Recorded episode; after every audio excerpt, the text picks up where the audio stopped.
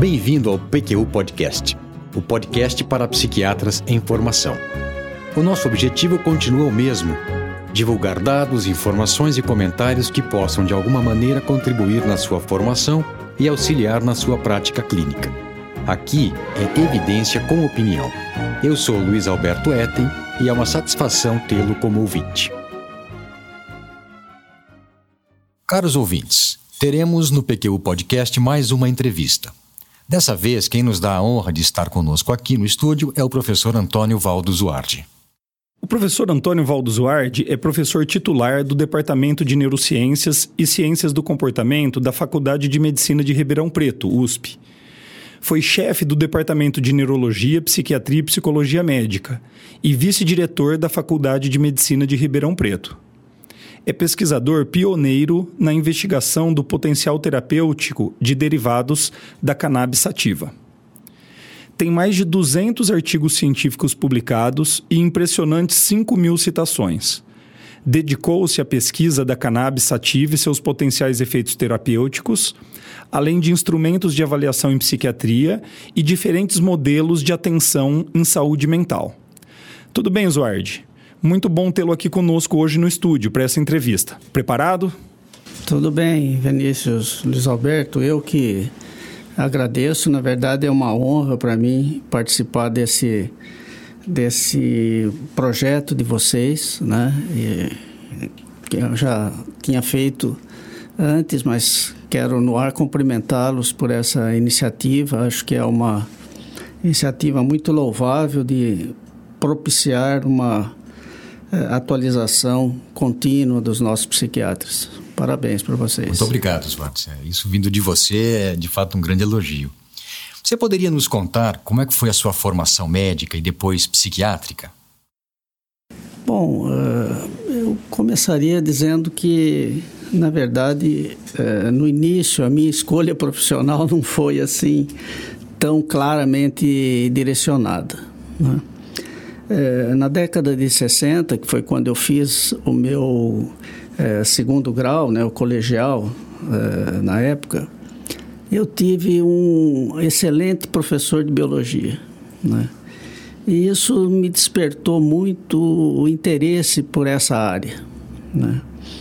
E na época, as opções profissionais é, eram bem mais restritas do que são hoje, né? Então, é, vamos dizer, as principais, assim, era ou medicina, ou engenharia, ou direito. Então, você não tinha uma grande gama, assim, de, de opções, né?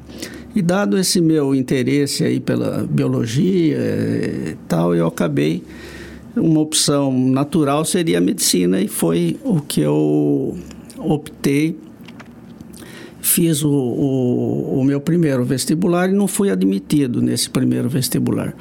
Mas aí, uh, nesse mesmo ano, logo em seguida assim, a esse vestibular, uh, a Faculdade de Medicina aqui de Ribeirão Preto criou um curso de Ciências Biológicas, modalidade médica. Né? Era uh, o primeiro vestibular para esse curso. Né?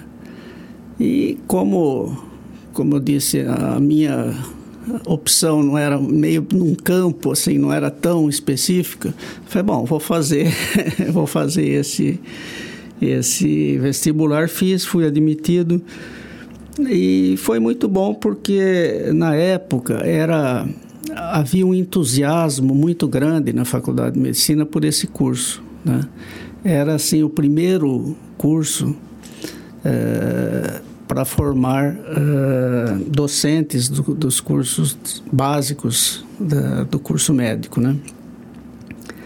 E então havia muito empenho da faculdade nesse curso, né? E os dois primeiros anos do curso eram comuns ao curso médico. A gente acompanhava na mesma turma, tinha as mesmas disciplinas e tal.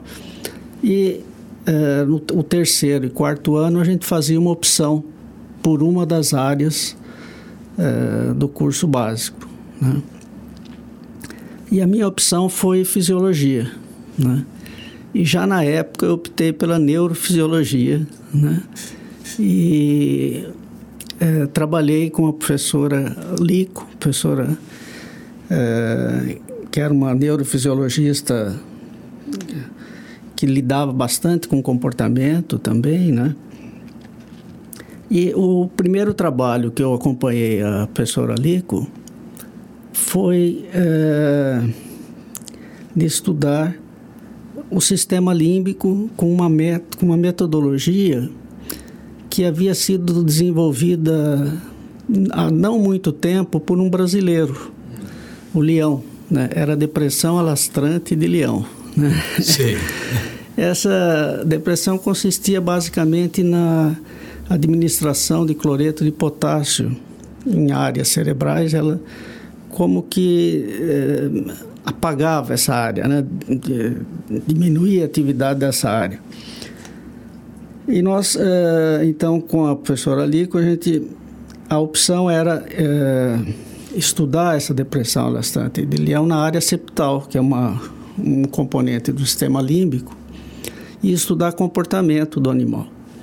Mas logo nas, na primeira injeção, o animal teve uma reação tão violenta, né, que ele era muito difícil contê-lo na caixa. Ele saía aos pulos ou eram eram ratos, né, é, e corria pela sala, tá, então é, e aí a professora ali falou, bom, uma reação tão intensa assim, vamos estudar é, as alterações autonômicas que ele está tá ocasionando, né?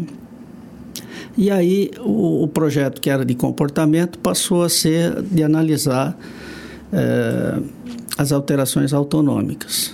Né? É, aí esse, esse projeto foi iniciado no curso, né? mas aí terminou o curso, eu optei por continuar né, o curso médico, né?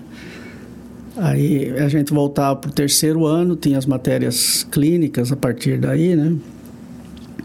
E aí houve uma concomitância do curso médico e eu continuei trabalhando no laboratório com bolsa de iniciação científica, né? tive uma primeira bolsa com o professor Cuvian, que era o, o, o chefe do departamento, o professor catedrático de, de fisiologia, porque a professora Lico estava no exterior nessa época. Quando ela voltou, tive uma segunda bolsa de iniciação científica com ela. Então, todo o meu curso clínico, né, eu fiz concomitante com essa iniciação científica na fisiologia. Isso foi muito bom porque é, o que hoje tem um nome né, de medicina translacional, etc. Na época a gente fazia sem ter esse nome, mas isso de certa forma me acompanhou o resto da carreira, né? Essa concomitância de trabalho básico e clínico. E clínico. Né? É, esse trabalho acabou sendo concluído, né? E havia assim uma concomitância, um imbricamento de fibras hiper, hipotensoras nessa área, etc. Mas foi por aí, né? É, mas essa concomitância, então, uh, consolidou em mim o interesse pela pesquisa, que já havia se iniciado no próprio curso de Ciências Biológicas, mas direcionada agora mais para pesquisa clínica, uma vez que eu estava tendo contato com a clínica. E sempre o meu interesse maior era nessa área da psiquiatria, do comportamento, da neurologia, por aí. Né? É, no meu sexto ano do curso médico, eu tive contato com uma uma professora do departamento de neuropsiquiatria, né, que era a professora Teresa Pontual de Lemos Metel, que era uma psicóloga que tinha toda a formação no exterior, tal, e trabalhava com análise do comportamento, né? Eu me liguei com a professora Teresa todo o meu sexto ano, né? É, na época a gente tinha os três últimos meses optativos, eu fiz o optativo na psicologia com a professora Tereza. Aprendi muito com essa questão da análise objetiva assim do comportamento, Mas no final do curso médico, fiquei numa dúvida enorme, porque o meu interesse natural seria a psiquiatria, né? Mas na época o departamento era muito voltado para uma orientação analítica tal, que não era exatamente o meu interesse. Né? Aí discutindo isso com a professora Tereza, ela falou, olha, não tem muito jeito, você vai ter que fazer no exterior se quiser, se você quiser nessa área mais clínica, né? É, eu falei, bom, mas está no fim da está no fim do curso, não vai dar tempo de, né? Ele falou, bom, vou fazer um ano de clínica médica que não é perdido, vai servir para qualquer Lógico, qualquer a, que a base, seja, né? é, qualquer que seja minha o meu caminho futuro vai ajudar, né? E foi o que eu fiz. Eu comecei a residência em clínica médica, né, em medicina geral. E aí é, no final do, do primeiro ano de residência, uma dessas, dessas coisas que a gente não entende muito bem, né? Um colega falou, ó, tá nas férias, né, desse, desse, dessa residência, falou, tá tendo um congresso em São Paulo sobre psicobiologia tal, eu vou, vou fazer, você não quer fazer junto tal. Oh, eu quero, é uma coisa que eu me interesso. Fui. E aí era o primeiro congresso latino-americano de psicobiologia, né, que estava sendo organizado pelo grupo professor Carline, lá da, da Unifesp. E aquilo caiu em mim assim como uma bomba, né? Porque me descortinou um campo que eu até então não conhecia, né? É, essa fala de neurotransmissores ligação de neurotransmissores com patologias, com comportamento, com isso, com aquilo. E o professor Carlini, ele sempre faz as coisas muito bem feitas, né? Ele trouxe, assim, os, as, as pessoas mais importantes da área na época, né? Para esse congresso. E eu fiquei deslumbrado com, eh, com essas coisas. Falei, bom, é isso exatamente o que eu quero fazer. Né? Então eu vou ter que dar um jeito na vida. E aí, é, terminado o congresso, eu voltei a São Paulo, procurei o professor Carline e falei: olha, professor, eu me interesso por essa área, queria saber das chances de pós-graduação e tal. Ele falou: Bom, o que, que você está fazendo? Estou fazendo residência de medicina geral, mas me interessa por psiquiatria. Tá? Falou: Bom, então vou, você vai conversar com o professor Carniol, né? que ele é o, o psiquiatra aqui da, do, do, do, setor e tal, conversa com ele. Você, você não conhecia o Carniol? Não conhecia, não conhecia. E nem o Carline você conhecia nem até o então? Carline, conheci no congresso, nesse Entendi. congresso.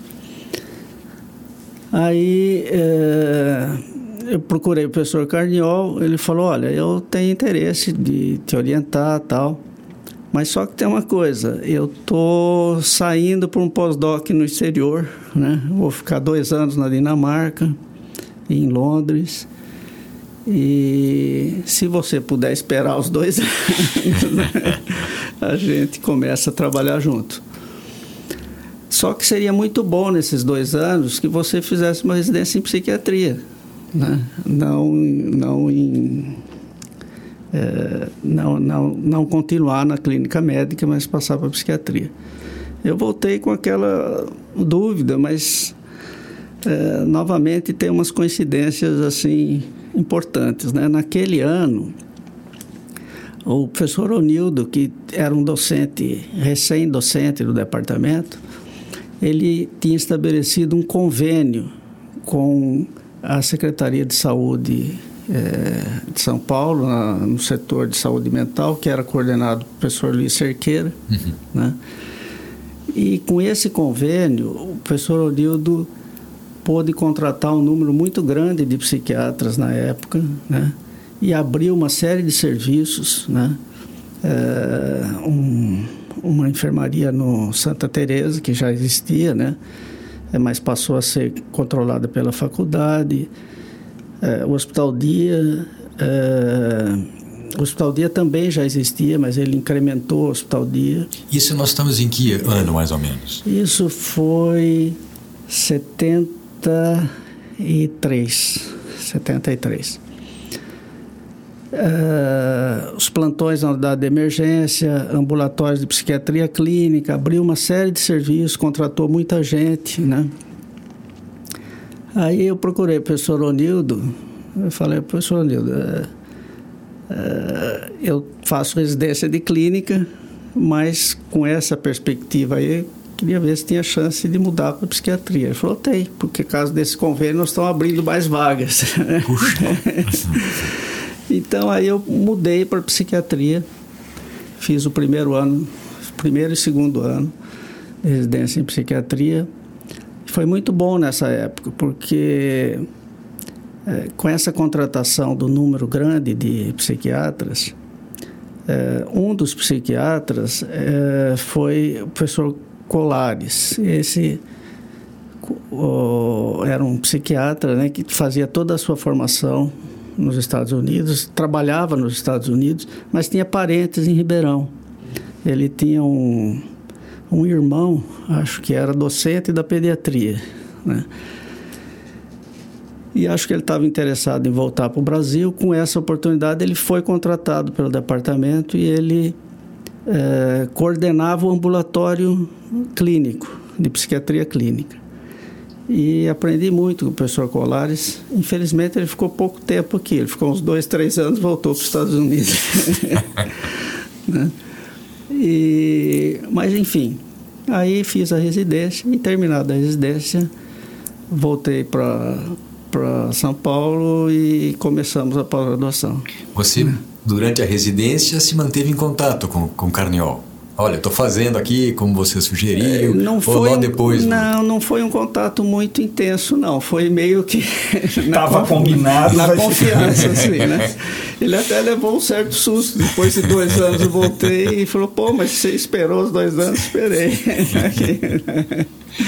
e, e aí, e aí iniciou lá com ele a pós-graduação em, em, psicobiologia. Isso, aí, come, aí nós iniciamos a, a pós-graduação em psicobiologia. Né? Também foi um período muito interessante esse na, na, na pós-graduação lá da Unifesp, porque o professor Carlini ele tinha um, um sonho de montar um setor clínico, de farmacologia clínica, né? É, acho que foi nesse contexto, inclusive, que ele mandou o Carniol para o exterior e tal.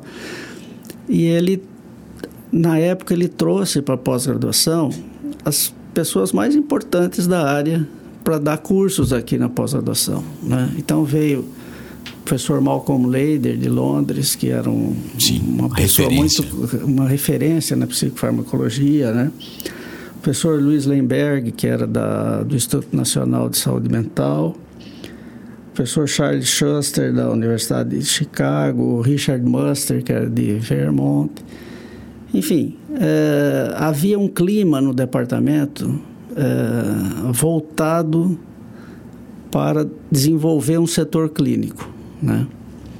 E nessas discussões e com esse pessoal de fora, é, essa, esse interesse ficou muito forte, né? E essa convivência foi muito estimulante e tal. Né? Então, foi muito bom esse período aí na pós-graduação. Né? Zuardi, a partir daí, como foi a sua pós-graduação, sua produção e a sua inserção lá no departamento da Unifesp? O departamento, na época, ele era assim, meio que o, de, o, departamento da Unifesp, né, lá do professor Carlini, o grupo do professor Carlini, era meio que uma. estava na linha de ponta, assim, de pesquisa da cannabis na época, porque é, o professor Michula, isso era a década de 70, vamos dizer assim, né? É, na década anterior, na década de 60, o professor Michula de Israel havia identificado os principais canabinoides né? E aí é, ele tinha um, um, convênio com o professor Carlini, ele enviava os canabinoides isolados para o professor Carlini fazer os testes farmacológicos. Né? Hum. É, e essa era uma área que, de certa forma, eu tinha algum interesse, né? É, bom, eu, eu tive minha adolescência na, na década de 60, né, onde a cannabis era assim uma, muito propagada, tinha uma, um prestígio muito alto. Eu nunca tinha usado para ser sincero. registrado. é, para ser sincero, mas eu tinha muitos amigos que usavam. Uhum. E me intrigava muito o fato daquelas alterações tão intensas, assim, psicotomiméticas, né? Aquelas... Uh, euforizantes. euforizantes é. Não, e delírios, às vezes, né? Coisas assim. E sempre eu pensava, pô, mas que se tem uma droga que produz isso, se você entender como é que essa droga está produzindo isso, você vai ter algumas dicas sobre a patologia normal, né? E estando no departamento do professor Carline, é, o professor Isaac me deu várias opções de linha de pesquisa e eu escolhi essa, né? que eu achei que era por vários motivos. Primeiro porque eu tinha essa inquietação já antiga e também porque era a linha principal ali do departamento, na, na, linha em que o departamento estava mais avançado. Né? E aí, é, nessa, nessa, nesses estudos do professor Carline, do professor Carniol, eles estudavam a interação entre o, entre o THC, que era o componente principal da maconha, e os outros canabinoides, incluindo o canabidiol, que na época era considerado inativo, porque ele não, não produzia os efeitos da planta, eles achavam que era um canabinoide inativo. E nessa interação com o THC com o CBD, é, os resultados eram meio contraditórios. Alguns ele potenciava, outros ele bloqueava. Então o Carnal falou: ah, vamos estudar isso. Por que, que tem algumas situações que ele potencia e outras que ele bloqueia? Né? E aí, nesses estudos, fazendo vários testes uh, em animais tal, a gente viu que o predomínio de um ou de outro dependia muito de aspectos do delineamento experimental. Né? Então, por exemplo, se as duas drogas fossem administradas juntas, é, predominava o bloqueio. Se havia, se o, o, CBD precedia o THC por um tempo maior, predominava a potenciação, né? É, isso era ah, facilmente a gente compreendeu essa potenciação porque o canabidiol na época se descobriu que ele tinha uma interação farmacocinética, que ele aumentava os níveis do THC, ele prejudicava a metabolização. Então, é, para que ocorresse o bloqueio, era preciso que eles fossem dados juntos, com uma dose muito maior de canabidiol do que do THC, para que o bloqueio é, predominasse sobre a potenciação. Né? E nessa questão do bloqueio, havia uma certa, uh, uma certa ideia no departamento, porque o professor Carniol, em 74, ele tinha feito um estudo com voluntários saudáveis, em que ele dava as duas drogas, e ele viu nesse estudo que quando os voluntários tomavam o canabidiol com o THC, eles se sentiam melhor, né? É, não definia muito bem como era o melhor, mas se sentia mais relaxados e tal. Então o Carneiro falou: vamos repetir esse estudo, mas agora com escalas padronizadas tal, para ver se ele tem um, um, se ele bloqueia a ansiedade produzida pelo THC. Certo. E aí então nós fizemos esse estudo com voluntários saudáveis em que a gente dava uma dose alta de THC, era meio miligrama por quilo de peso, né? Então, não, era uma dose alta é. por via oral, né? E tão alta que, assim, todos os meus voluntários tiveram níveis muito altos de ansiedade, né? E quando eles tomavam o canabidiol junto, isso caía acentuadamente, né? Mas, além desse efeito ansiolítico, nós observamos uma outra coisa nesse estudo. Que também todos os voluntários tiveram sintomas psicóticos proeminentes, né? Hum. Ideação paranoide, Uh, falavam, olha, vocês fizeram esse estudo para detectar os fumantes da escola, vocês estão querendo me prender. Olha. tá, né? Um deles, é, terminado o estudo, ficou rodando por São Paulo um tempão, fugindo de possíveis perseguidores. Nossa, então, foi é, sintomas assim muito proeminentes mesmo. E com o quando ele tomava o THC com o canabidiol, isso não acontecia, né? Então, eh, esse estudo eh, levantou a possibilidade de eh, um possível efeito ansiolítico e ou antipsicótico, antipsicótico. do canabidiol per se, né? Isso abriu uma linha de pesquisa enorme, né, que a gente continua até hoje, está é. trabalhando nisso, né? E a publicação desse estudo, esse estudo é o, o meu estudo mais citado até hoje. Olha só. É, né? é, então foi assim, quer dizer, esse foi o, o início aí com o carabidiol. É, Zuardi, agora, como é que você veio parar aqui no departamento de psiquiatria? Né? Na época, a gente até comentou um pouquinho disso, um reduto da psicanálise, do psicodrama, com, que são teorias aí bastante distintas dessa sua formação que você acabou de nos contar. Tá. Então, uh, quando eu terminei a pós-graduação, uh, o professor Cardial já não estava mais na, na Unifesp, ele tinha ido para a Unicamp. Né? E aí, terminada a pós-graduação, isso foi em 80, ele me convidou para ir para a Unicamp com ele. Tinha uma vaga na farmacologia, ele estava na psiquiatria, mas tinha uma vaga na farmacologia. Ele falou: oh, vem para cá, você fica na farmacologia e tal. Eu fui para a farmacologia da Unicamp. E a gente trabalhava juntos, né? Ele na psiquiatria, eu na farmaco. E isso foi 80 e 81, né? E é, em, em 81, ou final de 80, não sei, eu passando por Ribeirão, que eu, eu, eu, vinha com uma certa frequência, tinha muitos amigos aqui e tal.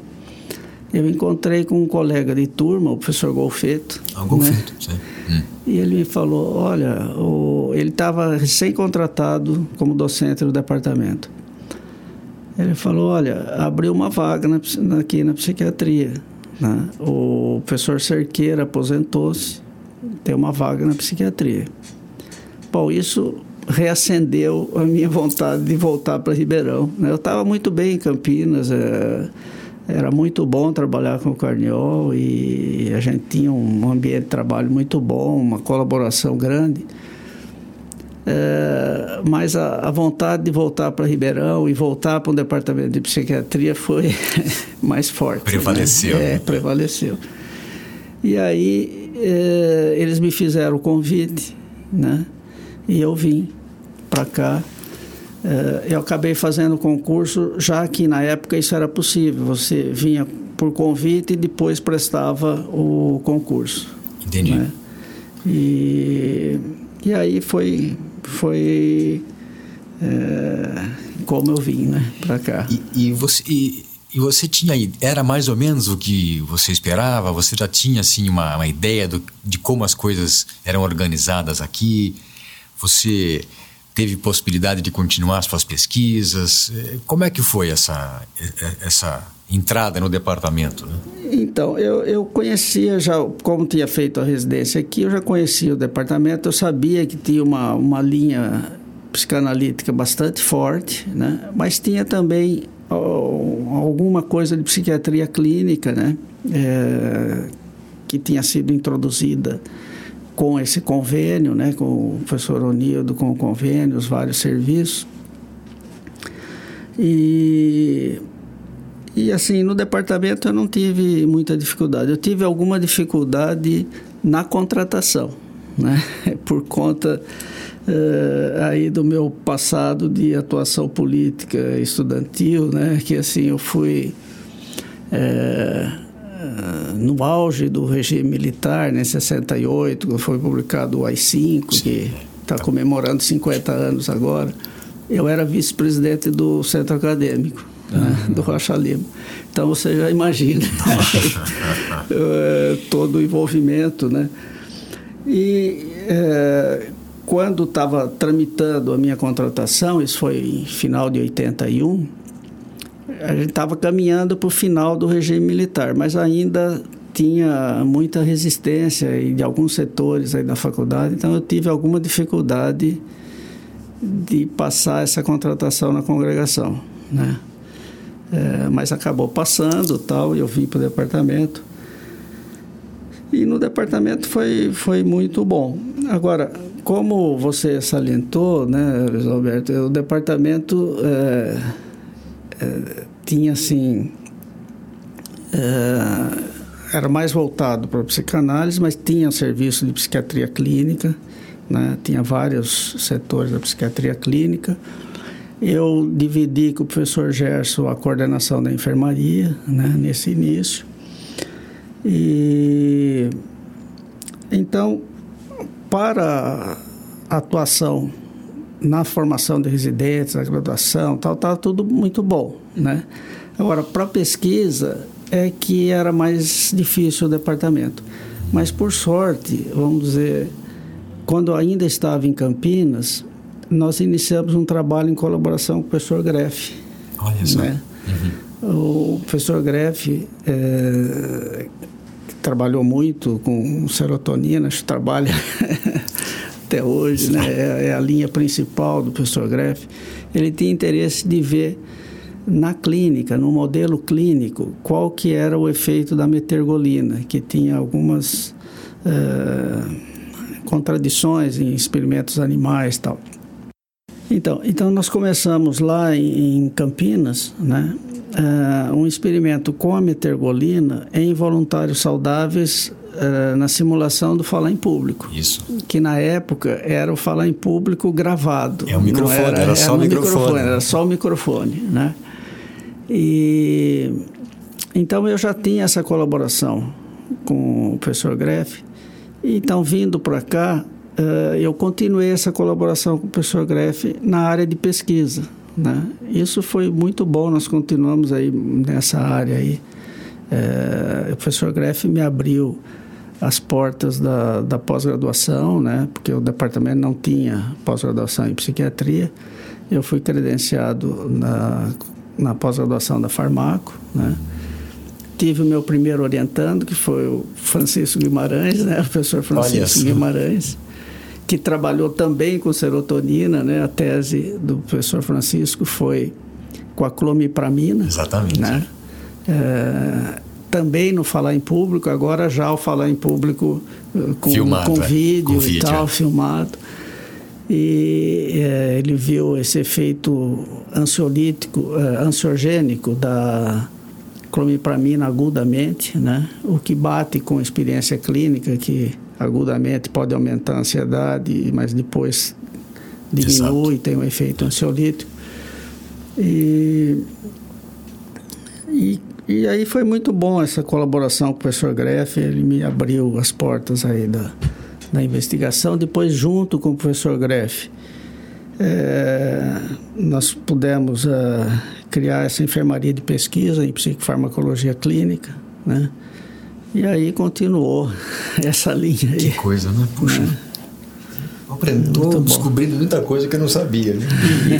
E, tem uma coisa nessa história, né, professor Zuardi, que o, o Greff, quando esteve aqui conversando com a gente no, no PQ Podcast, contou uma história parecida e que mostra o seguinte essa visão que hoje a gente chama de translacional na pesquisa e na, na medicina como um todo, ela está no DNA da Faculdade de Medicina de Ribeirão Preto. Hum, né? assim, tem é. algo na história da faculdade que é, formou esse, esse pensamento, esse né? pensamento, exatamente. É, hoje isso está muito na moda porque apareceu esse nome novo aí, mas Exato. era uma coisa que já vinha sendo feita há bastante tempo, né?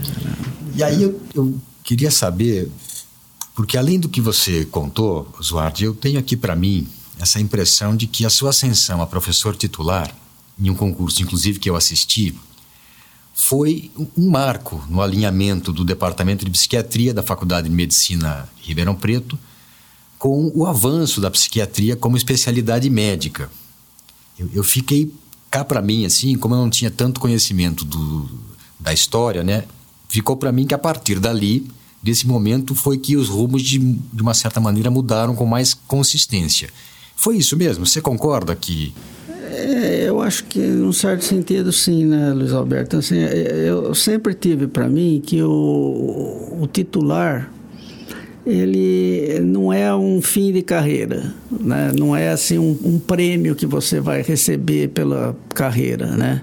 Ao contrário, eu acho que ele é uma oportunidade de você poder contribuir com a parte administrativa, tal que pela forma como a, a universidade é organizada, né?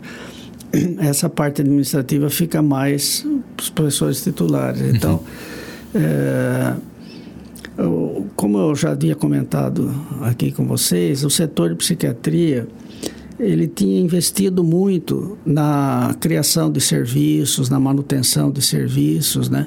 o que foi extremamente importante para a graduação, para a residência, né? para o ensino, isso foi de extrema importância. Né? Mas a pós-graduação e a pesquisa, ela estava assim muito incipiente no departamento, né? A pós-graduação foi iniciada em 91, né?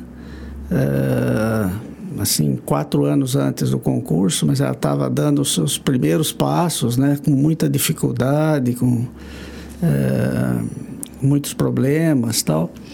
Então, é, isso aí me motivou a fazer o concurso. Né? Eu acho que talvez com, com a, a posição do professor titular eu teria mais condições de uh, fortalecer essa área que estava iniciando no departamento. Né? É, Zuard, não foi tarefa fácil resumir aqui o seu currículo. E, e, enquanto eu fazia isso, eu percebi que entre 77 e 81 você publicou seus quatro primeiros artigos científicos e eles tinham três temáticas: cannabis, escalas de avaliação em psiquiatria e modelos de assistência em saúde mental. Esses três temas, até hoje, são destaques na sua carreira. Isso significa, no mínimo, perseverança e coerência. Você poderia fazer um balanço dessa sua carreira como pesquisador, Eduardo? Então, Vinícius, acho que você tem razão. Realmente, esses foram os, trema, os três temas mais importantes da minha produção científica, né? É, a cannabis, como eu já comentei aqui, era meu interesse natural, vamos dizer. Eu acho que assim é importante o pesquisador deve pesquisar aquilo que ele tem mais interesse, livre de qualquer outra injunção, de qualquer outro fator. Esse deve ser o norte principal da sua pesquisa. Né? Mas uh, no nosso país, né, com essa dificuldade econômica, social, tal, e o, o peso que representa uh, manter a pesquisa, os recursos da sociedade para a pesquisa, eu acho que uh, isso aumenta a responsabilidade do pesquisador, né? De usar criteriosamente esses recursos e, quando possível, de alguma forma retornar isso para uh, para uns interesses mais próximos, né? Então, as outras duas linhas de pesquisa eu, eu enquadro nessa outra, nessa outra linha, né? É, de, de alguma forma devolver um pouco é, para a nossa área mais próxima uh, o que você aprendeu de metodologia de pesquisa, etc. Né? Então, nessa área tem o desenvolvimento e adaptação de instrumentos para o nosso meio, que eu acho que é um, uma coisa importante para a pesquisa aqui do país, né? É, nesse, nesse item, é, nós validamos alguns instrumentos tal. É, eu tenho um, um, assim, um carinho especial para um, por um instrumento que nós, é, na verdade, desenvolvemos aqui, que é uma escala de enfermagem uhum. para avaliação de pacientes psiquiátricos internados, né? É, é uma escala assim bastante simples, baseado na observação direta do comportamento. Aí acho que eu pus um pouco que aprendi lá com a professora Tereza Betel, né? É, é, infelizmente essa escala não é muito usada, mas assim é, ela me deu muita satisfação de, de de poder desenvolver esse instrumento. Né? E, e, a outra área que é de avaliação de serviços, que também eu acho que é uma, uma, uma contribuição. Nós fizemos algumas coisas aí.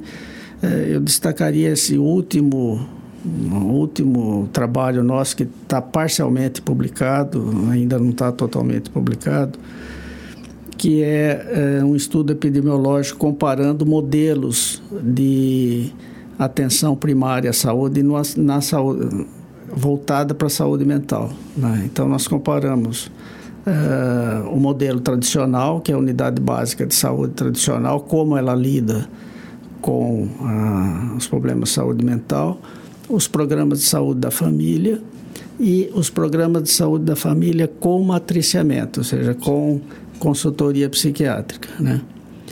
Esse trabalho foi tese de um orientando meu que foi defendida recentemente, foi publicada uma parte, outra parte ainda não, mas é, acho que eu destacaria esse trabalho nessa linha. Né? Muito legal. E, e, hoje, em que você tem trabalhado mais? Você acabou de dar um exemplo, mas você também continua com a cannabis, continua com... Sim, é, eu acho que a, a cannabis ainda continua o meu foco principal, é. né? então, eu, eu me aposentei em junho do ano passado, né? Em 2017. E continuei como professor sênior, mas mais na área da pós-graduação e da pesquisa, né? É... É, permita interromper, essa sim é a recompensa, né? É, Agora sim você está desfrutando da. É, exatamente. É, então, nessa área de pesquisa, é, a gente tem trabalhado mais com ensaios clínicos, né? Com o canabidiol. O, o maior desses ensaios foi iniciado agora o mês passado, né? Que é um, um estudo grande é, com crianças e adolescentes com epilepsia resistentes, né? É, nós ficamos quatro anos aguardando a autorização da Anvisa para iniciar esse estudo, né? Porque é, é, um estudo que visava o registro da, da cannabis como medicamento, então precisa ser acompanhado pela Anvisa. Uh, nesses quatro anos, os americanos já fizeram o estudo, já publicaram e já registraram o remédio, mas enfim. Puxa nós vida, a gente ri para não chorar. É. nós estamos, eh, começamos o mês passado a admitir pacientes para esse estudo. Uh, um outro estudo é com. Esse é um teste de hipótese, né, com, com estresse pós-traumático, que a gente tá, tinha algumas evidências em animais que o canabidiol interferia na reconsolidação de memórias aversivas. Né? É, assim, a, a, é, a, memória não é uma coisa estável, né? ela é estabelecida e em determinadas situações ela vai sendo é, reconsolidada. Reforçada. Né? Então, e, então, nós estamos fazendo um, um, estudo vendo se o canabidiol interfere nessa reconsolidação em pacientes que têm o estresse pós-traumático. É, também com o canabidiol tem alguns estudos aí que estão, estão desenvolvendo com Parkinson, né, voltado para o sono e voltado para a ansiedade, né? E tem vários em preparação, com Alzheimer, com psicose, com autismo mas esses estão ainda em fase de preparação. Interessante. Oswald, e a pesquisa né, com, cannabis, com, com a cannabis e seus derivados é, tem grande destaque e interesse do público científico e leigo. O, o que, que você vislumbra como possíveis resultados práticos dessa linha de pesquisa? Então, acho que essa linha de pesquisa chegou num ponto, né, Vinícius, em que para algumas das possíveis indicações terapêuticas, a gente precisa agora entrar nesses ensaios clínicos grandes, com um número grande de pacientes, eventualmente multicêntricos e tal, que escapa um pouco do, da possibilidade da universidade, uhum. né? porque são ensaios muito caros, envolvem muita gente, né? e eu acho que foge um pouco das possibilidades da universidade, né? E nesse ponto, uh, a gente precisa fazer parcerias. Né? Então, dúvida. É, a primeira parceria que nós fizemos foi um convênio com a Universidade de São Paulo e uma indústria farmacêutica nacional, né, a Prata e Dona Duzi. E com base nesse convênio, eh, nós estamos construindo um centro de, de pesquisa em canabinoides, né, que tem o objetivo de reunir os pesquisadores em cannabis do campus aqui de Ribeirão, né? E também é, eles estão patrocinando esse ensaio clínico com epilepsia que eu comentei há pouco, né? É, tem também um outro convênio, também da USP, da Prata e agora envolvendo o BNDES, né? que é para desenvolver um canabidiol sintético. Né? Hum. Né? Esse estudo desse convênio já se iniciou, né? mas nós estamos na fase 1 de experimentos, quer dizer, de avaliar a segurança, evidência pré-clínica é, do uso desse canabidiol sintético agora para o Parkinson. Uhum. Né? É, o, a droga já foi, já foi produzida, mas está na fase 1 de teste de segurança e tal. Né? Entendi. Acho que é isso que nós estamos trabalhando. Ótimo, ótimo. E foi, foi bom você ter contado aí do centro de pesquisas e tudo mais. Mas você tem aí uma, uma ideia ou uma, uma intuição, pelo menos, não sei se é o melhor termo, mas de... É, é, aonde na, na medicina o, o, essas pesquisas vão desembocar primeiro na prática? Em que patologia, que uso está mais próximo, na tua opinião? Tá, o, o, uso mais próximo que já se estabeleceu é na epilepsia resistente, né? que isso já uh, em junho desse ano, junho ou julho desse ano, a agência reguladora americana, o FDA, uh, eh, aprovou o uso do, do canabidiol para síndrome de Dravet e Lennox-Gastaut, que são duas síndromes epiléticas resistentes, né? E então esse é o, o foco que já esse já está praticamente consolidado, estabelecido, né? O, o canabidiol, ao longo do tempo, ele passou assim de. Até eu tenho um artigo com esse nome, né? De uma droga inativa para uma droga de amplo espectro, que serve para tudo, uma panaceia, né? É a medicação que cura tudo, né? É, realmente ele está sendo estudado em muitas possíveis indicações terapêuticas. Tem uma certa justificativa para isso, porque o canabidiol é, é, aquilo que em farmacologia a gente chama de droga suja, né? uma droga uhum. que age em muitos mecanismos, em mecanismos diferentes. Né?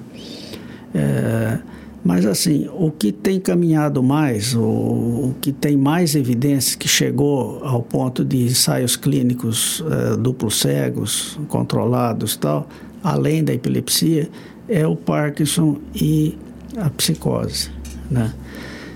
Então, talvez esses dois sejam o que cheguem é, antes, né, chegue na frente, o que, que falta para essas duas patologias?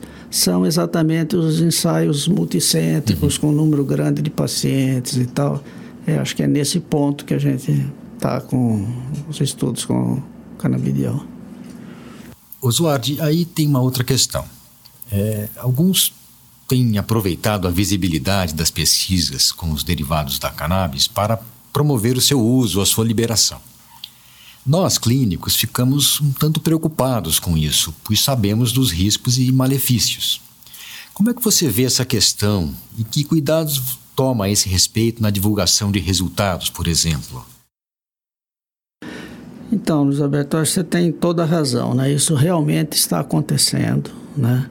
E isso é motivo de grande preocupação para a gente também, né? Eu acho que esses dois interesses, né, da cannabis como medicamento e do, e do uso recreativo, a liberação para o uso recreativo, é, são dois interesses que não devem se misturar, eles têm caminhos diferentes. Né? É, um aspecto é o uso que eu chamaria não da cannabis, mas dos canabinoides, Sim. né? Porque o uso da cannabis como medica medicamento, acho que nós já tivemos essa experiência, né? No final do século XIX, começo do século XX, quer dizer, há mais de 100 anos, né? É, a cannabis foi comercializada pelos principais laboratórios farmacêuticos da época, né? Para várias indicações, né? É, esse uso no início do, dos anos do século XX, né, ele começou a declinar por vários motivos, mas principalmente pelo fato de que na época não se conhecia os componentes da, da cannabis e os, os produtos eh, tinham resultados muito inconsistentes, porque dependia muito da amostra da cannabis. Da, hoje a gente sabe que depende da relação entre os diferentes canabinoides, né? Então, uh, isso acho que a gente deve aprender com essas lições do passado, né? Quer dizer, é, um, para você usar uma substância como medicação, você precisa ter uma substância bem definida, e saber as doses que você vai usar dessa substância tal. Isso não é muito possível com a planta como um todo, que é uma mistura de substâncias, né? Então, uh, eu acho que esse é um aspecto. Agora, o outro aspecto, quer dizer, o uso recreativo, essa é uma decisão que acho que a sociedade tem que tomar, né? E para tomar, ela tem que levar em conta essas preocupações, né? É, especialmente em pessoas em, na fase de desenvolvimento, que hoje a gente sabe que tem uma interferência importante, né? Então, é, eu acho que são duas coisas diferentes e a gente procura sempre enfatizar a diferença entre esses, esses dois aspectos. Bem, muito bem colocado. É. Zuard, e, e, depois de tanta experiência acumulada, uma produção científica que eu já citei aqui, muito grande e acadêmica também, ainda em andamento, de ter convivido com centenas de residentes e pós-graduandos, quais seriam suas recomendações para o jovem psiquiatra, eh, psiquiatra para que ele tenha uma boa formação? Então, É, recomendação é sempre um problema, né? Mas é, eu, eu diria assim, nesse aspecto, que para o jovem psiquiatra, que ele não considere o final da residência como o final da formação. Ao contrário, como o início da formação. Né? Eu acho que a residência ele, ela dá uma base, né? É, sobre a qual você vai ter que continuamente renovar os seus conhecimentos. Né?